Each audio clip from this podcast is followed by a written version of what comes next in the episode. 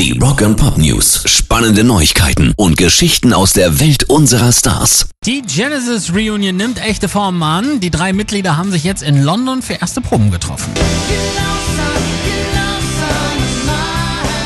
Neben dem Kerntrio aus Schlagzeuger und Sänger Phil Collins, Keyboarder Tony Banks und Bassist und Gitarrist Mike Rutherford wird Daryl Sturmer als Gitarrist und Collins Sohn Nick als Schlagzeuger bei der Tournee fungieren. Die Reunion Tour mit dem Titel The Last Domino markiert die erste Zusammenkunft der drei Genesis-Mitglieder seit der Turn It On Again Tour im Jahr 2007. Die bevorstehende Tournee folgt der Ankündigung ihrer Wiedervereinigung somit nach einer 14-jährigen Pause und soll im Frühjahr 2021 dann starten. Rock and Pop News. Am Wochenende ist Halloween und auch wenn es dies Jahr nur in deutlich abgespeckter Form stattfinden wird, wenn überhaupt, gibt es einen, für den das immer noch ein Riesending ist und das ist der Oberschockrocker Alice Cooper.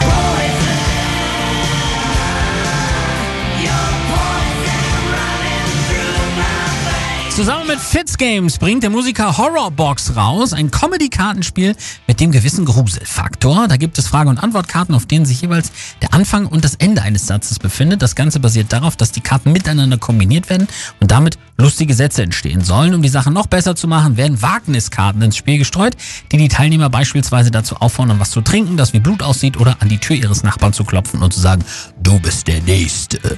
Das Spiel ist ab 14 und kostet 25 Dollar. Pairs Rock and Pop News.